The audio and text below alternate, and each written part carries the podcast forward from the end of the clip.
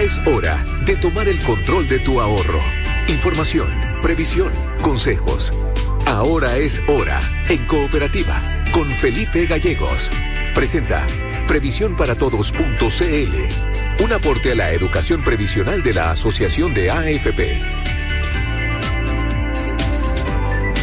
Hola, hola, ¿cómo están ustedes? Sean bienvenidos a un nuevo programa de Ahora es Hora, un programa dedicado 100% a la educación previsional, a la educación financiera. Llevamos ya nueve temporadas al aire acompañándolos todos los sábados de 9 a 10 de la mañana por la sintonía de la radio cooperativa con todos los temas económicos que están presentes en la agenda. En este programa vamos a hablar de un informe elaborado por la Universidad San Sebastián que advierte que desde 2019 el costo de la vida ha aumentado más para los adultos mayores que para la población en general.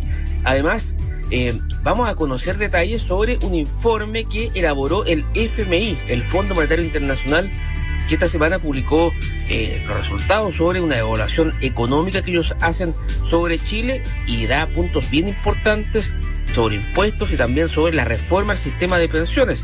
Para hablar justamente de este último tema, ya estamos en contacto con Mario Velázquez, académico de la Facultad de Economía y Negocios de la Universidad Alberto Hurtado. ¿Cómo le va Mario? Un gusto de saludarlo. Muy buenos días. Muy buenos días. Un gusto saludarle también. Mario, bueno, em, ha hecho noticia esta semana este informe del, FMI, eh, que claro, hace un diagnóstico sobre la economía chilena, habla de la situación del crecimiento, la inflación, el tema tributario y aborda también la reforma del sistema de pensiones, eh, con, un, con un llamado a, avanzar justamente en una reforma que se haga cargo de esta, de esta demanda que tenemos en Chile de, las bajas pensiones. Primero, ¿cómo lees tú, eh, Mario, que, se aborde justamente este tema dentro de este capítulo en que el, el, FMI aborda justamente el estado de la economía chilena? Sí, eh, efectivamente es un, es un informe que que a mi juicio se, se alinea, digamos, con las principales eh, preocupaciones de mediano y largo plazo que se han ido planteando para la economía chilena. Eh, si bien ellos hacen una, revisión de la, de la coyuntura, o más bien de, la evolución reciente de la economía chilena que está eh, en vías de resolver problemas importantes como la inflación, ¿no es cierto?, y el, y el ajuste que ha, ha significado en el crecimiento, desde el punto de vista del, mediano plazo, la preocupación del Fondo Monetario es, bueno, cómo las economías logran eh, generar un crecimiento estable, ¿no? Y desde ese punto de vista, lo que, lo que se observa es que hay desequilibrios importantes que no han sido resueltos y que sí eh, van a tener, de no hacer nada, eh, incidencia importante, por ejemplo, en, en, la, en la política fiscal y en los equilibrios macroeconómicos. Y es desde ese punto de vista que a mi juicio ellos destacan estos dos tareas pendientes. Una, el tema de la reforma tributaria para generar los recursos necesarios para abordar los problemas sociales no resueltos. Eh, y también la reforma de pensiones, puesto que todo lo demás constante, como, solemos decir los economistas, digamos, si no se hace nada, eso va a generar una presión eh, significativa sobre las finanzas públicas y por lo tanto eh, a, mediano plazo las perspectivas eh, son muy complicadas puesto que se reduce el espacio fiscal y por lo tanto en las insuficiencias que presenta el sistema de pensiones se van a exacerbar en el tiempo. Claro, en, su informe el FMI Mario dice que es necesario justamente avanzar en una reforma al sistema de pensiones y eh, uno de los puntos que destaca es que valora que se aumente en seis puntos la cotización eh, la cotización previsional, pero claro, no delinea básicamente hacia dónde deben ir esos seis puntos. Eso es parte de lo que dice el FMI en este informe. Sí, claro. Y quizás el, para poner un poco de, contexto dentro de, este problema específico, nosotros tenemos una discusión que ya lleva varios años, eh, que no ha tenido una solución respecto de cuál, de cómo resolver el problema del, sistema de pensiones en Chile. El problema, hay, a ver, si uno, si uno quiere analizar cualquier eh, sistema de pensiones, hay tres variables que son claves. Uno es la cobertura, o sea, la cantidad de personas que el sistema logra cubrir, ¿no es cierto?, o proteger para efectos de generar, de asegurar un ingreso eh, una vez que termina la vida laboral. El segundo es la suficiencia del beneficio, o sea, cuánto logra comprar, por decirlo de una manera general, el monto de la pensión. ¿Es significativo no es significativo? Y un tercer elemento es la sostenibilidad, o sea, cómo el sistema puede financiarse en el mediano y largo plazo sin generar desequilibrio. En el caso, estos tres elementos, esas tres dimensiones, están relacionadas, ¿no es cierto? Porque uno puede tener muy buenas pensiones, pero para muy poca gente, o puede tener muy bajas pensiones para todo el mundo. En el caso de Chile, el principal problema, no es que no hayan otros, ¿no? Pero el principal problema es de la suficiencia de las pensiones, es decir, eh, cuál es el monto, ¿cierto? cuál es la capacidad del, de la pensión que genera este sistema para eh, financiar ¿no cierto? los gastos una vez que la persona deja de trabajar. Y ese y, los, y los datos son, son eh, realmente convergentes. Todos hablan de que hay un problema de suficiencia. ¿Por qué? Porque si uno analiza, por ejemplo, la tasa de reemplazo, o sea, la, la relación entre entre el monto de la pensión y el salario por el cual se cotizó, ese no supera el 35% en promedio. Eh, estamos hablando, ¿no es cierto?, de una caída de un 100% del ingreso a un 35%. Entonces, eh, claramente hay un problema de, de, suficiencia. ¿Cómo se resuelve eso? Ese es el gran problema, ¿no? Porque es insostenible, ¿no es cierto?, mantener a una situación, a una población que cada vez va a ser eh, mayoritaria en el tiempo, con con beneficios exiguos. Claro, eh, Mario, y, a propósito de lo que tú indicabas, ¿no? Eh, hace mucho énfasis justamente el FMI en lo que son las tasas de reemplazo, que, que claro, están en, torno al 35%, como tú bien decías. Eh, y otro tema que también mete el, FMI en la ecuación es el aumento de la esperanza de vida y también los menores rendimientos que se ya está en es las inversiones que de pronto están eh, rindiendo menos de lo que fueron años anteriores. Esos son temas que también de pronto hay que meter en la ecuación cuando hablamos de una reforma, ¿no? Por supuesto, por supuesto. El, el, fíjense que nosotros tenemos, eh, eh, por un lado, una tasa de cotización que desde que se, que, desde que se generó el, el sistema de, ahorro individual, de capitalización individual en el año 81, de un 10% ese 10% es claramente inferior al 18,4% en promedio que tienen los países de la OECD. ¿ya? O sea, ahí tenemos un problema ya de financiamiento. Después tenemos un problema con los rendimientos, ¿no es cierto? Las AFP lo que hacen es que prometen que usted me entrega un 10% de su salario imponible y yo le voy a generar rentabilidad. Y las rentabilidades en general en el tiempo han ido disminuyendo la economía mundial está más interconectada, lo que pasa en un, en un país repercute en el otro y así. Entonces, las crisis, ¿no es cierto?, se van, tienen una capacidad mayor de expansión y por lo tanto los rendimientos en promedio van bajando. No vamos a tener los rendimientos que teníamos al comienzo de los años 80, en ningún caso.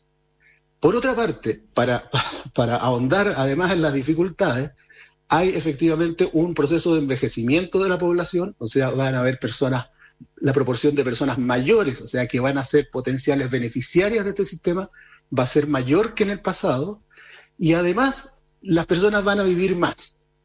Entonces tenemos ahí una, cuatro elementos, ¿cierto?, que configuran un contexto para el mediano y largo plazo que genera una presión muy relevante para que el sistema genere, genere beneficios suficientes para que las personas puedan tener puedan mantener su consumo en, la edad eh, de, jubilación. ¿Cómo se resuelve el punto? ¿No es cierto? Aquí el, sistema chileno, y ahí es donde yo creo que está el, meollo de la preocupación del Fondo Monetario, que, a mi juicio lo expone de forma bastante clara, es que está basado en la cotización a una cuenta individual, ¿no es cierto?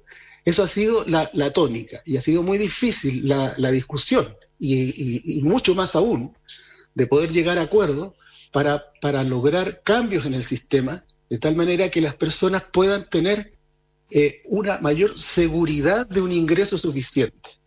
¿Qué es lo que se ha hecho en el último tiempo? Además de no llegar a acuerdos, es que se generó en el año 2008 el pilar solidario, o sea, el pilar no contributivo. Claro. Mientras el sistema, el sistema privado de administración de pensiones genera pensiones insuficientes, se genera este, este sistema de, eh, eh, no contributivo, o sea, con recursos del Estado, y se generan estas eh, pensiones, que era la pensión solidaria y el aporte previsional solidario, que es reemplazado en el 2022 por la pensión universal, garantizada universal, la PGU. Esa, esa pensión es extremadamente relevante en un sistema que está, fíjese que la, paradoja, es un financiamiento fiscal que va a resolver en gran medida las insuficiencias de un sistema privado que tiene costos altos, que tiene eh, que es obligatorio, como son los sistemas, eh, pero que solo son cuentas individuales y que además no genera buenos resultados, salvo para los administradores. Mario, y... ese, perdón, sí, eh, perdón, ese financiamiento fiscal eh, es, eh, en un comienzo ha sido alrededor de 1,5 1,5% del PIB, que es un monto muy importante y eso va a seguir aumentando por las razones que ya comentábamos, ¿no es cierto? Entonces, esa presión sobre las finanzas públicas es una cuestión que no se puede resolver en forma espontánea ni natural. Se requieren más recursos Ahí está la, idea de la reforma tributaria para llegar más recursos y por otra parte una reforma al sistema previsional para que genere las fuentes de financiamiento propias, las que, las que fueron prometidas con, el, con, la, con la creación de este sistema que no está dando los resultados que se prometieron. Claro, estamos conversando con eh, Mario eh, Velázquez, académico de la Facultad de Economía y Negocios de la Universidad de Alberto Hurtado, sobre la realidad del sistema de pensiones y lo que nos dice el FMI. Siempre es importante escuchar lo que nos dicen los organismos internacionales. El FMI entra de lleno justamente a analizar la coyuntura económica chilena y, por supuesto, también el sistema de pensiones. Eh, Mario, tú hablabas justamente del aporte que hizo la PGU para de alguna manera eh, ayudar a solventar no las bajas pensiones que, que estaba que estaba entregando el sistema que se estaban eh, que es un tema una realidad que se viene eh, dando cuenta en Chile hace varios años. Em, pero también otro tema que, que, que, habla el FMI y tampoco me gustaría dejarlo escapar es sobre los retiros. Lo menciona como un elemento que contribuyó a disminuir las pensiones. ¿Cuál es tu análisis justamente sobre lo que fueron en su momento estos retiros del, del 10% que estuvieron eh, fueron un tema eh, político relevante, pero que generó mucho debate justamente también entre los economistas. Sí, claro. Bueno, eh, estamos, eh, se da en un contexto de pandemia, ¿no es cierto?, donde, donde tenemos dos años muy, muy, muy agudos de crisis, una crisis que paraliza la, la oferta, la, actividad económica y también la, la, demanda por trabajo, en fin. Entonces, el, lo, lo, que hay ahí, el, el, el retiro es como una medida de última instancia, una medida que, por supuesto, no es deseable, puesto que el retiro se financia con el fondo, con los fondos acumulados que tienen un propósito, y el propósito es financiar la vejez. No está, ¿no es cierto? No, está para, eh, para generar ingresos extraordinarios en situaciones de crisis, porque situaciones de crisis lo que importa ahí es cómo desde desde el Estado, desde el sistema de protección social, eh, se va, eh, se actúa frente, se tienen políticas contra el ciclo o contra, contra las emergencias. Entonces, a la, frente a la, a, la, a la incapacidad de responder adecuadamente a los desafíos que planteó la, pandemia, eh, especialmente en el primer año, cierto? Donde teníamos un IFE o, o, beneficios que eran alrededor de 60 mil pesos, en fin. Ustedes recuerdan esa discusión frente a esa, a esa mm, incapacidad de, generar beneficios relevantes para enfrentar la, situación que se estaba, que se estaba produciendo, entonces, eh, desde, el, desde el punto de vista del Estado, aparece esta alternativa como la solución, entre comillas. Pero es una solución, ¿no es cierto?, que, que, que, eh, que echa mano a, a recursos que están destinados para otros fines. Y finalmente lo que se hace es disminuir el fondo de cada una de las cuentas de pensiones, en el monto en que cada uno hace uso, eh, o, hace uso del derecho a retirar, ese fondo disminuye y como de ese fondo se van a generar, ¿no es cierto?, las pensiones a futuro, bueno, eso obviamente va a incidir en la suficiencia, nuevamente, de la suficiencia de las pensiones. O sea, se reduce el monto sobre el cual se va a echar mano para financiar las pensiones en la vejez.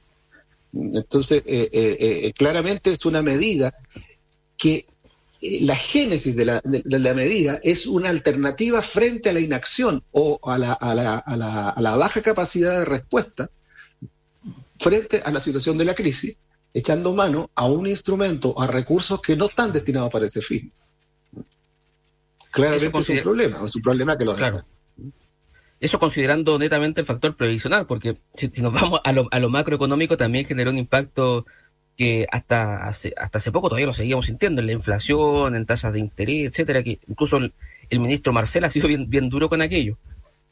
Sí, efectivamente, efectivamente. O sea, ahí hay una, hay una cantidad de dinero, ¿no es cierto?, que se pone en circulación frente a un, en una situación donde desde el punto de vista de la oferta hay una menor producción, hay problemas de abastecimiento, hay encarecimiento también, hay una parte de, de, la, de la, inflación o de los costos, ¿no es cierto?, que vienen por los temas de, de transporte, del, del, en general de los costos de la logística, ¿no es cierto? Claro. claro, claro.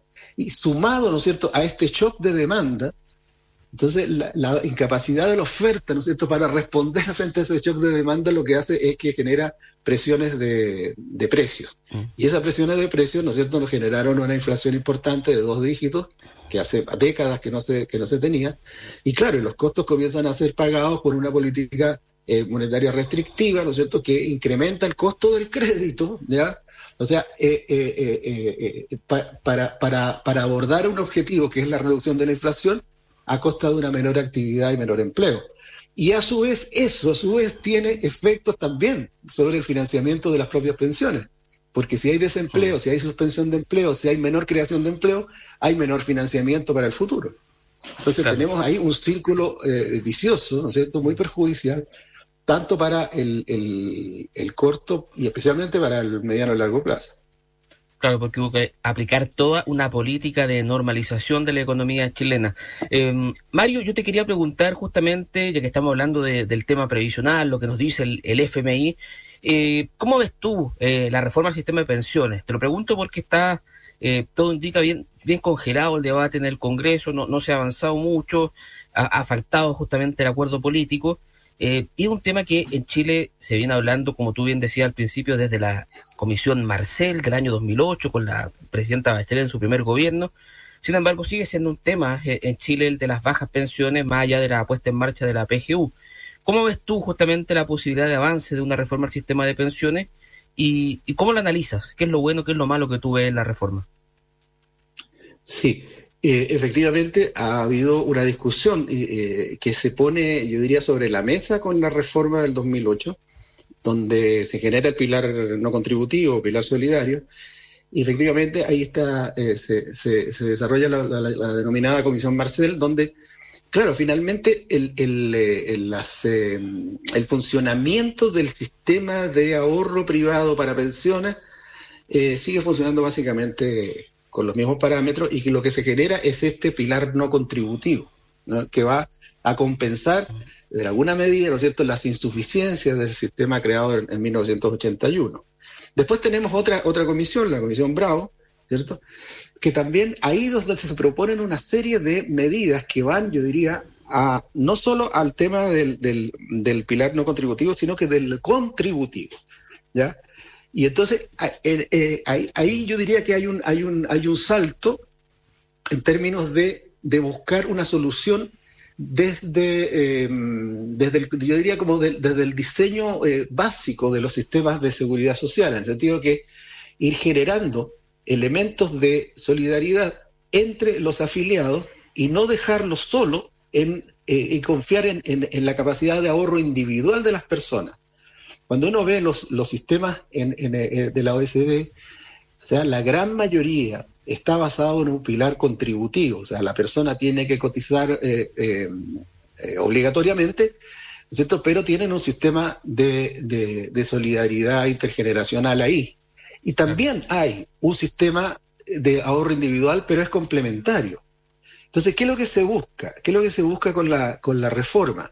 Bueno, de hecho, en el, en el, en el gobierno de la presidenta Bachelet y, el, y de Sebastián Piñera, los últimos, se presentaron dos proyectos que iban en el sentido de incrementar el, el, la, el porcentaje de, de, cotización respecto del ingreso imponible y una serie de reformas que, que buscaban eh, mejorar el funcionamiento del, del, pilar contributivo.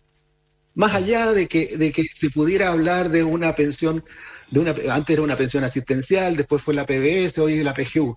Pero el corazón del sistema de, pensiones tiene que tener una base contributiva.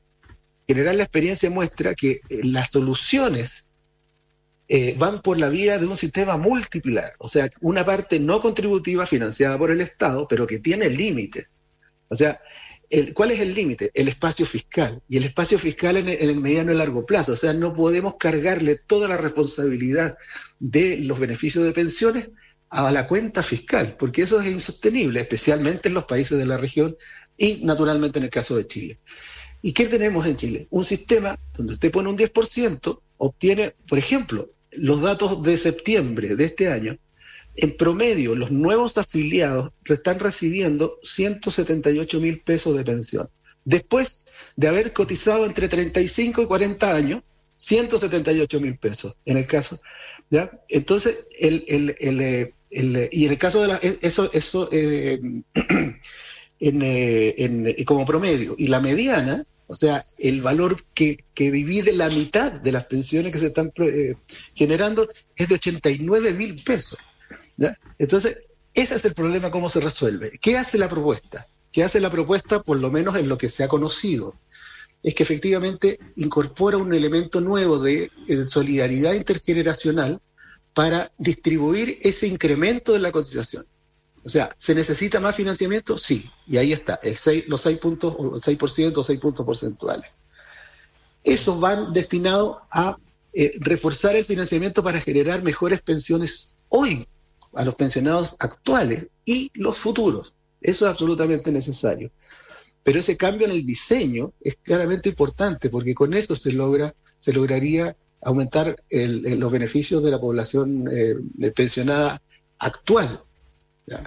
Y además, como tenemos la PGU, entonces eso es sería complementario, ¿no es cierto?, a los incrementos de, la pensión, para pasar, ¿no es cierto?, de los 180 mil a una, a, una, a una pensión que tenga alguna relación, por ejemplo, con el salario mínimo o que supere las líneas de pobreza, que en, este caso no, están siendo superadas con la pensión eh, autofinanciada. Entonces, esa propuesta, a mi juicio, sí, sí apunta al, al, al problema, ¿ya? más allá de las medidas que puedan ser discutidas en, detalle. Pero la creación de ese, de ese componente es fundamental, es fundamental. O sea, tú, eh, Mario, respaldas justamente la idea de, tener este, este, este fondo eh, con, con, solidaridad. Te lo pregunto porque eh, en la otra veredad también se, se dice que que, no se respeta eh, el derecho a elegir o, que no se respeta la propiedad privada, entre comillas, lo que se ha planteado, ¿no? en el sentido de que eh, lo que yo cotizo es para mí. En este caso, tú, tú apuntarías, eh, tú respaldas, ¿no? La idea de que se cree este fondo solidario. Sí, claro. El, el, el tema, el tema de la, de la elección hay que ver, el, por supuesto, la libertad de elegir es un derecho y me parece que, que, hay que preservar y, resguardar. Pero sin embargo, eh, pero depende de qué.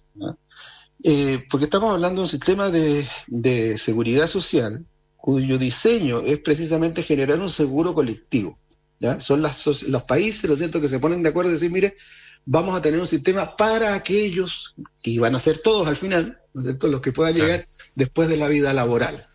Entonces, eh, hay, una, hay una manera de mirarlo, y que yo diría que es una manera corta de mirarlo, ¿ah? que, no, que no da cuenta de lo, que, de lo que se busca, porque tiene que haber universalidad, tiene que haber solidaridad, en fin, una serie de principios que por lo demás son los principios que, que rigen los sistemas en el mundo. Entonces, una manera de decir, mire, cada uno se rasca con sus propias uñas. Y ese es un sistema de, basado en la capitalización individual, en una cuenta individual. Si a usted le va bien, especialmente si es hombre, profesional, eh, que, que, nunca ha tenido eh, episodios de desempleo, no se ha enfermado nunca, en fin. Entonces, a usted le va a ir bien en la vida y eso se va a reflejar en, en una pensión. Pero para el 95% de los trabajadores, no para ese 5%, sino que para todo el resto, lo, que ocurre es que no todos tienen una buena formación, no todos tienen una buena eh, inserción laboral, hay lagunas previsionales, hay informalidad, especialmente en la, región de América Latina. y el Caribe. La informalidad es una realidad. A lo menos dos de tres eh, empleos tienen problemas de precariedad o informalidad y eso significa que no están cotizando, que no, que no pueden ir echando moneda a moneda, ¿no es cierto?, en esa cuenta individual. Y ese es un problema estructural de los mercados de trabajo. No es que las personas eh, no quieran, sino que simplemente por, por, problemas de educación, por problemas estructurales, ¿cierto? así es como se desenvuelve la, actividad productiva y los mercados de trabajo. Entonces, el, el, componente de solidaridad es fundamental, es fundamental porque lo hace además más, o sea, con, los mismos recursos, eh, permite, ¿no es cierto?, generar un sistema que en función de los distintos riesgos, ¿cierto?, de caer en la pobreza, ¿cierto?, permite generar los recursos para evitarla. De otra manera, a cada uno le va como le va, y si tiene suerte en la vida le va bien, y si no tiene suerte no le va bien. Entonces, pero desde el punto de vista de una política pública, es un sistema, si está basado exclusivamente en el ahorro individual, es un sistema que no da cuenta, que no, no le va a alcanzar para lograr ese objetivo. Entonces, este componente es clave. El tema de la herencia y el tema de la plata es mía, ¿no es cierto? Como se ha dicho eh, eh, eh, vulgarmente, es un punto, porque si usted tiene su ahorro, ¿no es cierto? Y, es de su propiedad, entonces, claro, eso va a generar derecho a herencia. De hecho, un 16%, a ver, hay dos maneras, hay dos maneras de, pensionarse hoy en Chile, por retiro programado o por renta vitalicia. Si usted contrata un seguro por una compañía de seguro, por renta vitalicia, usted ya pierde la propiedad de sus recursos. Es de la, es de, pasa a ser de la empresa, de la empresa de seguros. ¿no Ahí no hay herencia. Pero quienes optan por el retiro programado, ahí sí hay herencia. O sea, yo voy a sacar mi plata de mi fondo, entonces, claro, ahí si usted se muere, lo que queda en el fondo, eso es heredable. Ahora, ¿cuántos pensionados con retiro programado, ¿no es cierto?, generan esa, ese, ese monto heredable? Un 16% son los, los, los, datos que... O sea, no, no, es que, no es que todo el mundo finalmente termine generando herencia. Ahora, en un sistema de seguridad social, esa, esa, esa idea de la herencia individual también está resuelta porque, porque existen las pensiones de sobrevivencia. Es el mismo fondo común que genera un beneficio para los que sobreviven a, su, a la muerte del, del, titular o del causante. Entonces, son distintas maneras de resolver el problema. Lo, que, lo que no hay que hacer, a mi juicio, esto es una opinión absolutamente personal, a partir de la revisión de la experiencia internacional y la propia, es que eh, lo que hay que tener aquí es un sistema eh, que, que, combine distintos instrumentos, ¿no es cierto? Y no cargar la mano sobre uno solo, porque si me dicen en la solución tiene que ser un sistema exclusivo de reparto, tenemos un problema de demografía ahí que lo hace insostenible en el tiempo. Y si me dice que solo tiene que ser cotización individual sobre la base del ahorro individual, también queda corto, no resuelve el problema. Más bien parece que la solución es tener un sistema no contributivo, un sistema contributivo solidario y un sistema eh, eh, obligatorio y voluntario de cotización individual. Es eh, Mario Velázquez, académico de la Facultad de Economía y Negocios de la Universidad Alberto Hurtado, conversando con nosotros esta mañana aquí en Ahora es Hora de Cooperativa. Mario, te quiero agradecer por tu tiempo y que tengas una muy buena jornada. No, muchísimas gracias. gracias por esta oportunidad. Nosotros nos separamos eh, unos minutos y ya retornamos con más. Ahora es hora, por supuesto, a través de la radio cooperativa.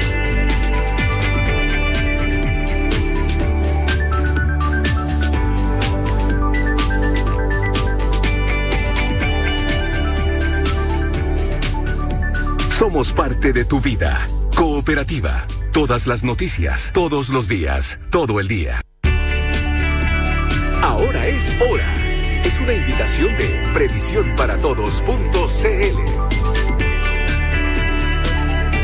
Los seguimos acompañando con Ahora es Hora, por supuesto, a través de Cooperativa. Estamos también en cooperativa.cl en esta mañana de sábado, donde ya se deja de sentir la, primavera. Han venido subiendo justamente las temperaturas en la última semana. Y eh, a esta hora vamos a hablar del aumento del costo de la vida, que ha sido un problema para toda la población, pero principalmente para los adultos mayores. Este ha saltado un 36% desde 2019, según un informe elaborado por la Universidad San Sebastián. Para hablar de esto ya estamos en contacto con el decano de la Facultad de Economía y Negocios de la Universidad San Sebastián, Alejandro Weber. ¿Cómo te va Alejandro? Un gusto de saludarte. Muy buenos días. Hola Felipe, muy buenos días y muchas gracias por la invitación. Sí, Alejandro, bueno, uno analiza este informe que habla sobre el costo de la vida para los adultos mayores y se revela que desde el 2019 ha subido un 36%. Esa cifra eh, eh, se sitúa por encima justamente del promedio general de la población. ¿Qué implica para los adultos mayores eh, este aumento en el costo de la vida eh, qué impacto tiene justamente para sus bolsillos.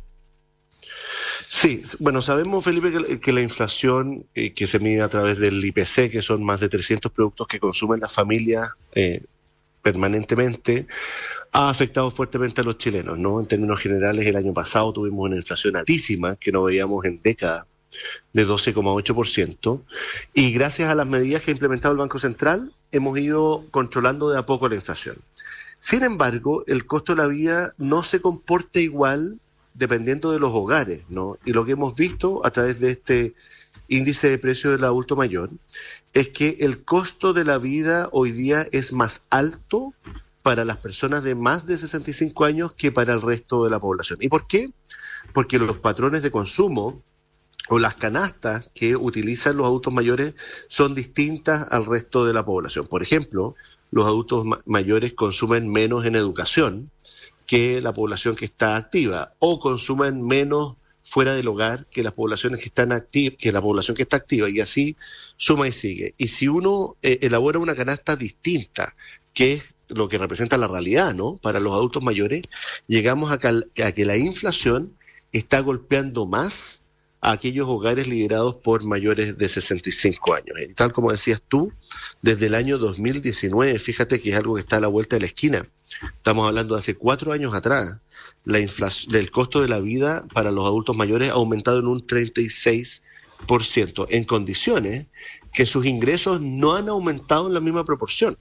De hecho, los ingresos reales han caído. Por lo tanto, hoy día a nuestros adultos mayores les cuesta mucho más poder llegar a fin de mes de lo que pasaba hace cuatro años atrás.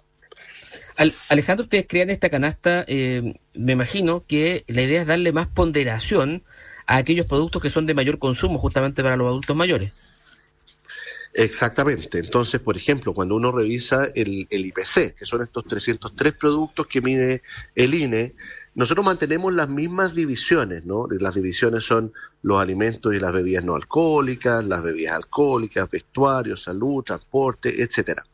Pero lo que ocurre es que en los hogares eh, de personas más jóvenes, por ejemplo, que tienen hijos menores y que son personas que están hoy día trabajando, esa composición o esa ponderación es distinta. Por ejemplo, una familia que tiene niños en edad escolar o en edad universitaria, bueno, consume buena parte de sus recursos en educación. En el caso de los hogares de adultos mayores, eso tiende a bajar y hay menos consumo en educación. O, por ejemplo, las familias que tienen hijos en edad escolar también tienen, suelen tener más, eh, más consumo fuera del hogar, por ejemplo, en hotelería, en restaurantes, en fin. Eso en el caso de los adultos mayores baja. ¿Qué aumenta en el caso de los adultos mayores? Por ejemplo, el consumo en salud en medicamentos, que es algo que ponderamos más, o también lo que ocurre, por ejemplo, en transporte, que buena parte del consumo de autos mayores en transporte o en vivienda, que también es así. Por lo tanto, esto se comporta distinto. Y fíjate, Felipe, que hasta el año 2019 aproximadamente, el IPC general y el IPC del adulto mayor mm. se comportaba casi igual. Pero desde el año 2019 y con fuerza el año 2021, esto se empezó a separar y la curva empezó a ser más, más prominente en el caso de los adultos mayores. Eso significa que la inflación hoy día es mayor en el caso de los adultos mayores que en el resto de la población. Un dato, por ejemplo, eh, Alejandro, ineludible, es que durante el mes de octubre la variación del, eh, de este índice de precio al adulto mayor es de 0,7%, mientras que el IPC es de 0,4%. O sea, en un solo mes es casi, casi, casi el doble, eh, la inflación para los adultos mayores. Así es, pues, y eso, y eso nos muestra al final cuál es la conclusión que uno tiene que sacar de esto, Felipe. No solamente el diagnóstico, es decir, miren, los precios no se comportan igual para todas las familias. Por ejemplo, en consumo de alimentos, ¿no? Una cosa es decir que el IPC el año pasado fue de 12,8% general promedio, sumando todo, salud, transporte, educación, en fin. Pero la canasta básica, que fundamentalmente alimentos para consumir 2.000 calorías diarias, subió un 24%. Eh, y las personas de menores ingresos consumen, uno, consumen todos sus, sus, ingresos y por otro lado, buena parte de ese consumo es en alimentos, por lo tanto los afecta más. Entonces, estos diagnósticos lo que sirven es para tomar decisiones de política pública. ¿Cuál sería una decisión que uno podría implementar? Por ejemplo, hoy día la pensión garantizada universal, que está en torno a los 206 mil pesos y que la reciben todos los mayores de 65 años que pertenecen al 90% menor ingreso, es decir, estamos hablando de cerca de 2,2 millones de personas. El reajuste de la PGU es por IPC, el IPC general.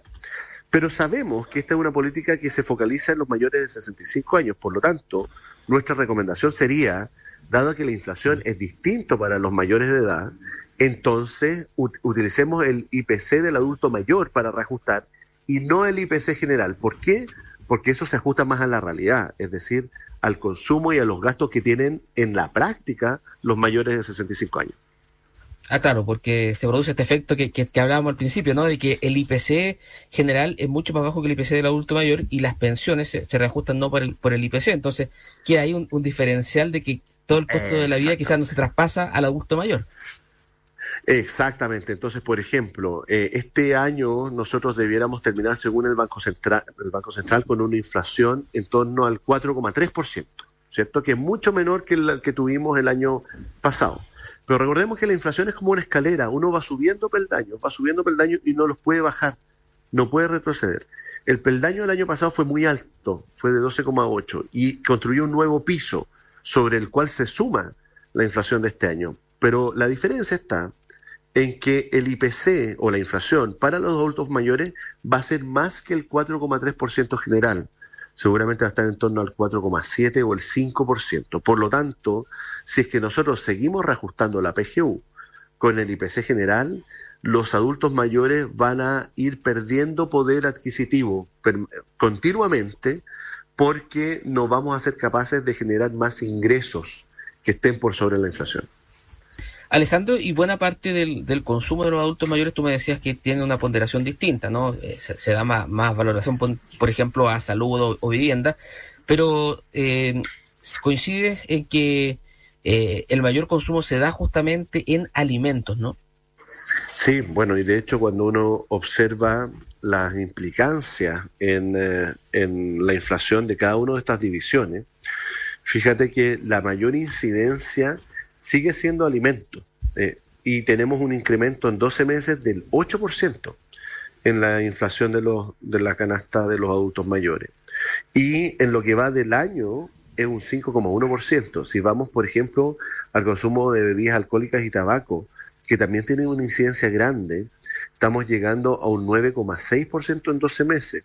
Y si vamos a vivienda y servicios básicos, que también es importante en el consumo de los adultos mayores, estamos llegando a 3,4% de inflación en 12 meses. Por lo tanto, es una situación que es difícil, es preocupante. Es verdad, Felipe, y aquí hay que hacer una distinción, porque usualmente se, se dice que los adultos mayores son un segmento vulnerable de la población, ¿no? Pero cuando uno mira las, las cifras de pobreza en general, la pobreza es mucho mayor en los niveles em, de edades más tempranas, en niños, en, en jóvenes eh, y en personas con bajos niveles educacionales. La pobreza en los adultos mayores es menos de la mitad de la pobreza que tenemos en el resto de la población. Es decir, estamos llegando en torno a un 2,5%. Eh, aun cuando los niveles de pobreza sean menores, eso no significa que los adultos mayores no tengan problemas relevantes para poder llegar a fin de mes. Y eso lo estamos viendo hoy día en forma bien recurrente. Sí, en eso quería yo hacer un, punto, Alejandro, porque, porque claro, tenemos hoy día la, pensión garantizada universal, que, que, fue un tremendo avance, como tú decías, ayudó también a mucha gente a salir de la, de la pobreza, eh, pero ¿cómo se logra de alguna manera eh, organizar justamente el, presupuesto, considerando que, eh, que claro, el, el, ingreso en este caso no sube al mismo ritmo que lo hacen eh, varios elementos que tienen que ver con, la canasta básica. ¿Cómo de alguna manera se logra llegar a fin de mes considerando eh, que, el costo de la vida sigue subiendo, digamos? Sí, es una, es una situación bien compleja, Felipe, porque, a ver, hay, la economía es un, tema sistémico que tiene muchas aristas, ¿no? Lo primero es que nosotros tenemos un mercado laboral que está muy debilitado. Hemos conocido las cifras de desempleo, ¿cierto? Están en 8,9%. ¿Qué significa eso en la práctica? que tenemos 882 mil personas sin trabajo. Además de eso, tenemos un déficit laboral en la tasa de ocupación de 450 mil personas. Es decir, todas estas personas, casi medio millón, dejó de buscar empleo porque simplemente no lo encontró. Y eso tenemos que suplirlo. Eh, tenemos que volver a, generar oportunidades de empleo para esas personas que lamentablemente perdieron la esperanza de encontrar. Por otro lado, los salarios en Chile siguen siendo bajos. Fíjate que si uno mira el total de las personas ocupadas, que son cerca de 9 millones hoy día, la mitad de esos 9 millones, es decir, 4 millones y medio, gana 502 mil pesos o menos. Y a eso sumemos que tenemos una informalidad que llega casi al 27%. Todo esto, Felipe, hace un cóctel muy peligroso porque lo que produce es que las personas no tengan capacidad de ahorro. Y como no tienen capacidad de ahorro, no cotizan. Hoy día los cotizantes en el sistema de pensiones llega a menos de 6 millones de personas, de los 9 millones que trabajan. Eh, y por lo tanto, las pensiones, por ese motivo, siguen siendo bajas. Por lo tanto, la PGU es un, ha sido un gran aporte, pero resulta insuficiente. La PGU no puede cubrir todo, lo, todo el resto que tiene que cubrirlo el empleo, el mercado laboral. Y hasta que no mejoremos nuestro mercado laboral, va a ser muy difícil que podamos generar ingresos permanentes, porque piensa tú que una mujer, por ejemplo, que tiene empleos que lamentablemente siguen siendo peores que los empleos de los hombres, y esa es una brecha de género eh, que es inaceptable y que tenemos que mm. cubrir muy rápidamente, una mujer cotiza durante, en promedio durante 18 años el 10% de su sueldo. Y con eso tiene que cubrir una vida pasiva, es decir, una vez que se jubila, de cerca de 30 años. Aun cuando haya rentabilidad alta, cosa que en el futuro lamentablemente no va a ser así, es imposible tener los recursos con una cotización de 18 años por el 10% del sueldo para cubrir una vida completa de 30 años después de la jubilación. Por lo tanto, tenemos un desafío enorme de política pública y que implica recuperar el crecimiento económico. Sin crecimiento económico no hay ahorro, no hay inversión y no hay mejores empleos.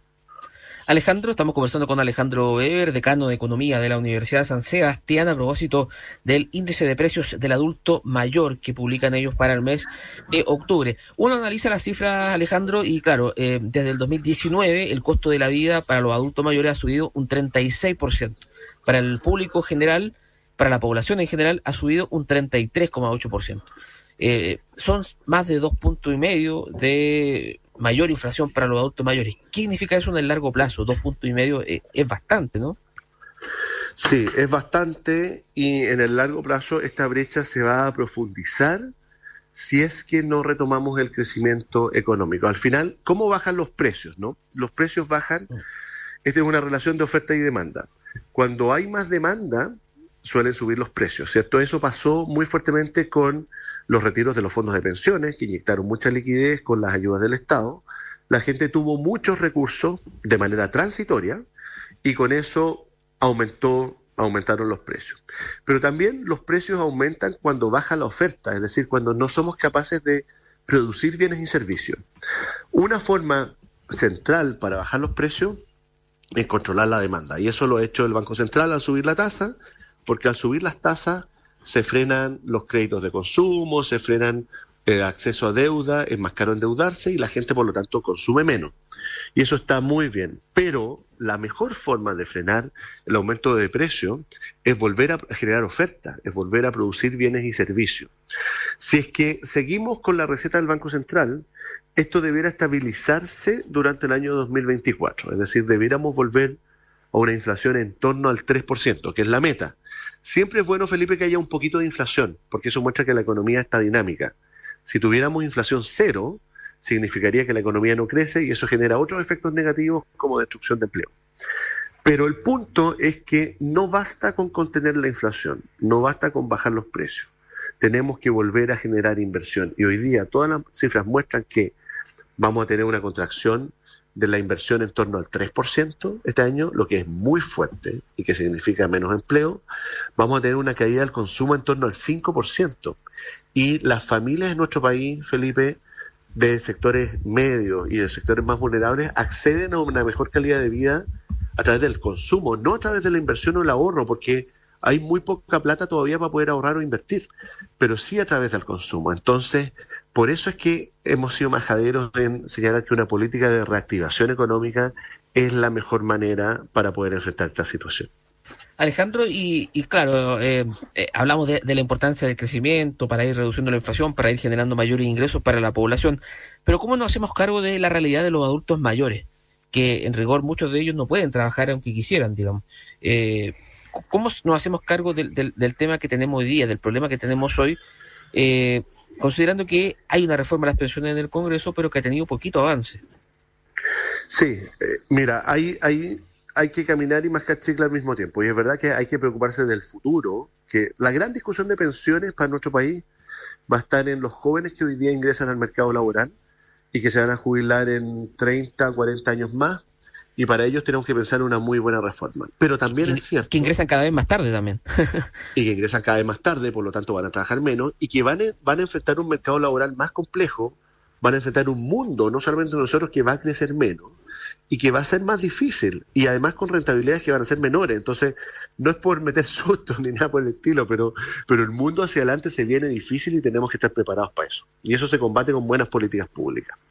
Pero por el otro lado, tenemos que hacernos cargo de la realidad presente. Y es verdad que la PGU fue un gran avance, permitió aumentar las tasas de reemplazo, que no es otra cosa que qué proporción del, del, de los ingresos de la última etapa de la vida activa de un trabajador representa la pensión actual y permitió subir las tasas de reemplazo por sobre el 100% para los sectores más vulnerables. Pero aún, cuando, pero aún así, cuando uno mira los montos, igual estamos hablando de pensiones que llegan a los 300 mil pesos, 350 mil pesos en los sectores más vulnerables. Por lo tanto, todavía hay espacio, todavía hay espacio, Felipe, para seguir mejorando las pensiones actuales. La pregunta es, ¿cómo se financia eso? El, gobierno en su reforma de pensiones ha dicho implementemos un sistema de reparto. ¿Qué significa eso? El reparto es simple, es que yo saco la plata del mes pasado de los cotizantes y me la gasto en el mes actual. Es decir, saco la plata de octubre y me la gasto en noviembre. ¿Cuál es el problema de eso?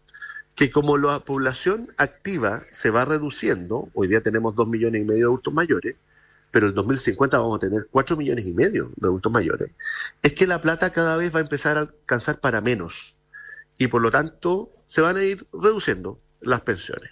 Y eso significa meterle la mano al bolsillo de los trabajadores. Y hay otros que señalan, y en eso, y yo estoy en esa posición, es que es posible mejorar las pensiones actuales, pero no con las cotizaciones de los trabajadores, sino que con impuestos generales.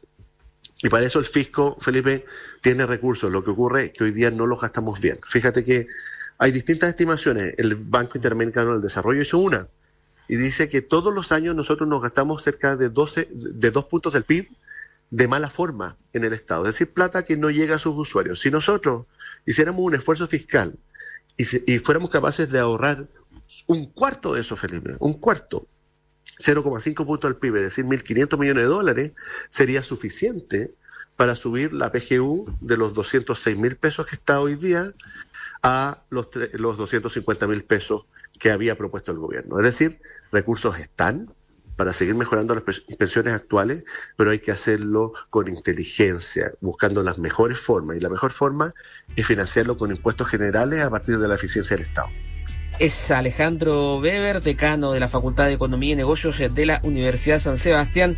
Alejandro, te quiero agradecer por tu tiempo y, que tengas una muy buena jornada. Muchas gracias, Felipe, y muy buen sábado para ti y todos los auditores de la radio. Que estén muy bien. Chao, chao. Muchas gracias eh, y, llegó la hora de, despedirnos. Muchas gracias Alejandro. Llegó la hora de, despedirnos. Terminamos justamente este programa de Ahora es Hora, por supuesto, a través de Cooperativa. Vamos a estar también en los próximos minutos en cooperativa.cl. Estuvo Mario Díaz en los mandos técnicos, Luis Devia en la puesta al aire, Francisca Canseco en la coordinación periodística y quien les habla, Felipe Gallegos, en la conducción. Nosotros nos vamos, nos dejamos con una síntesis de noticias y nos volvemos a encontrar el próximo sábado con Ahora es hora de 9 a 10 de la mañana. Fue Ahora es hora en cooperativa. Lo importante en el proceso de ahorro para una vejez tranquila. Ahora es hora. Presentó Previsión para Todos.cl, un aporte a la educación previsional de la Asociación de AFP.